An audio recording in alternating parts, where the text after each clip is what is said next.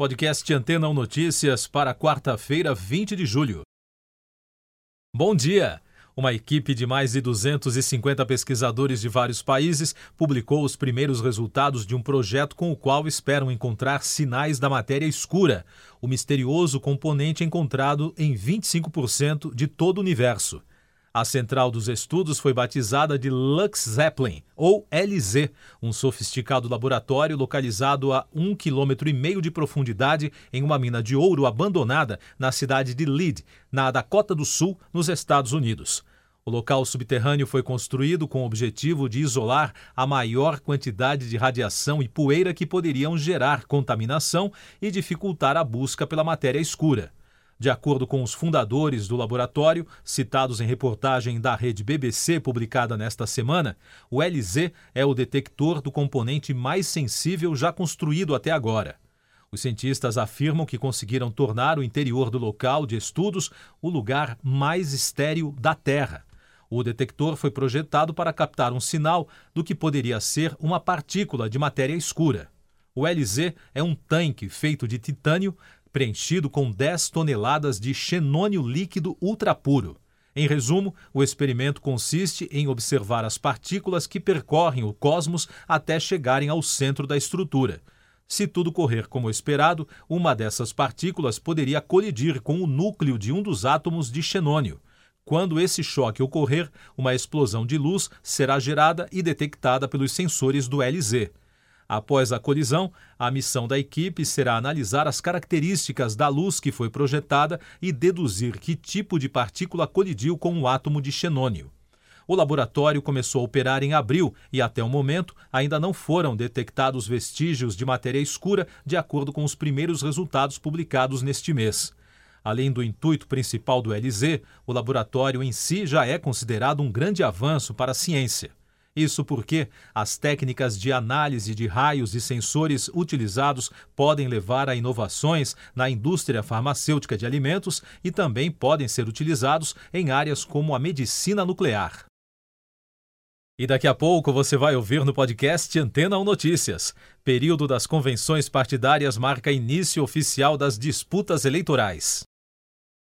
Parlamentares, procuradores e diversas entidades reagem contra os ataques de Bolsonaro ao sistema eleitoral. Incêndios florestais produzem recorde de emissões de carbono na Europa. Começa nesta quarta-feira o período das convenções partidárias para definição dos candidatos que vão concorrer aos cargos de deputado estadual ou distrital, deputado federal, senador, governador e presidente da República. Os partidos políticos têm até o dia 15 de agosto para definição dos nomes. O primeiro evento marcado é o do PDT, que deve confirmar o nome de Ciro Gomes nesta quarta-feira em Brasília. Congressistas dos partidos de oposição apresentaram um pedido ao Supremo Tribunal Federal para que o presidente Jair Bolsonaro seja investigado pelos ataques ao sistema eleitoral brasileiro na reunião realizada na segunda-feira com embaixadores estrangeiros no Palácio do Planalto. A tese defendida pelo grupo é que o presidente cometeu crime contra o Estado Democrático de Direito.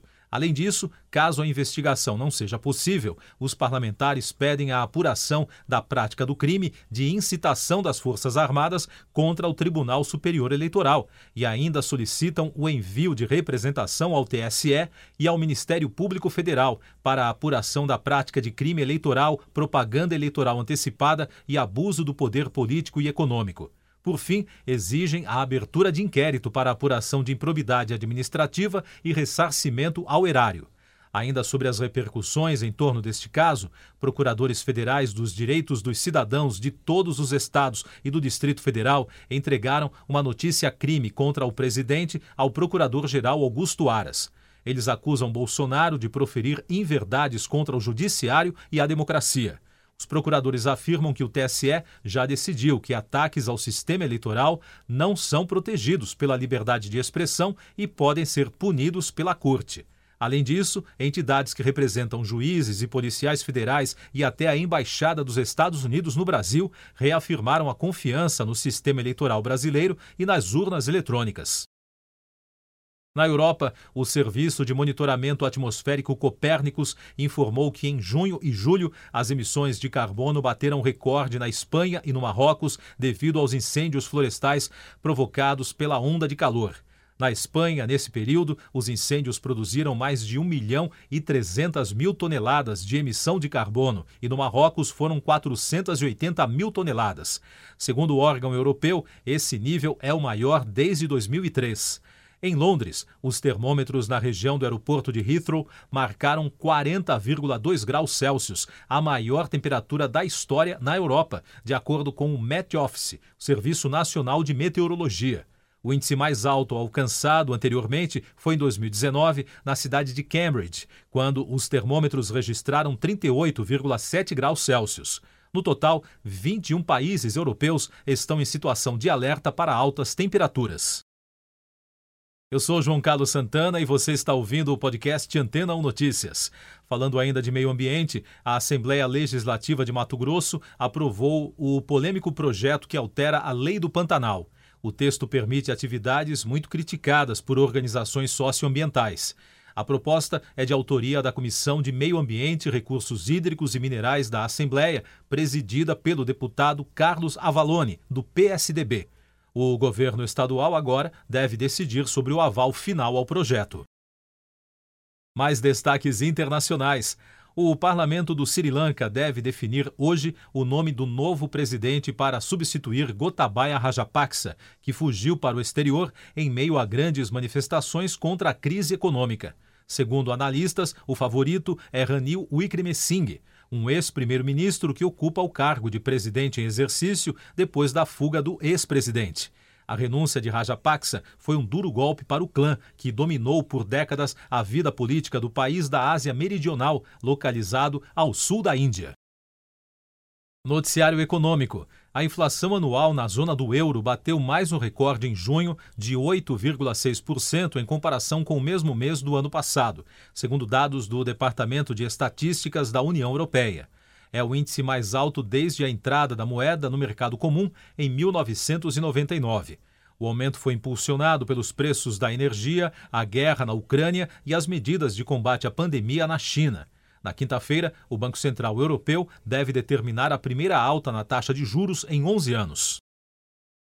O presidente russo Vladimir Putin afirmou, após encontro com o presidente turco Recep Tayyip Erdogan em Teherã, que ainda não há um acordo para a liberação da exportação de grãos produzidos pela Ucrânia. Os líderes europeus se encontraram na capital do Irã durante uma cúpula com o presidente iraniano Ibrahim Raisi para discutir a questão da Síria e reforçar alianças na região. Há cerca de 20 milhões de toneladas de alimentos armazenados em cidades portuárias da Ucrânia que estão impedidos de deixar o país pelo Mar Negro desde o início da invasão russa em fevereiro. No Brasil, a Petrobras vai reduzir o preço da gasolina vendida às distribuidoras a partir de hoje, de R$ 4,06 para R$ 3,86 por litro. É a primeira queda desde dezembro. Com isso, o valor volta a ser o mesmo de maio deste ano. Os preços cobrados nos demais combustíveis não serão alterados. Tecnologia. A indústria de software e serviços de tecnologia da informação e comunicação no Brasil registrou uma produção estimada em 53 bilhões e 300 milhões de dólares em 2021 o valor corresponde a 82,8% do total dos serviços produzidos pelo setor e aponta para um crescimento de 6,5% em relação ao observado em 2020.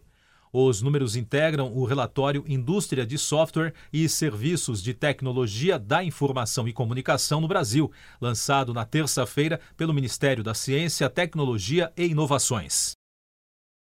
Destaque do esporte: Alisson dos Santos se tornou campeão mundial de atletismo ao vencer a prova dos 400 metros com barreiras na final mundial realizada na cidade de Eugene, no estado do Oregon, nos Estados Unidos.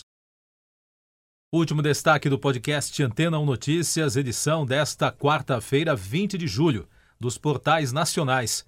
A Delegacia de Atendimento à Mulher de São João de Meriti, na Baixada Fluminense, indiciou o anestesista Giovanni Quintela Bezerra por estupro de vulnerável, crime cuja pena varia de 8 a 15 anos de prisão.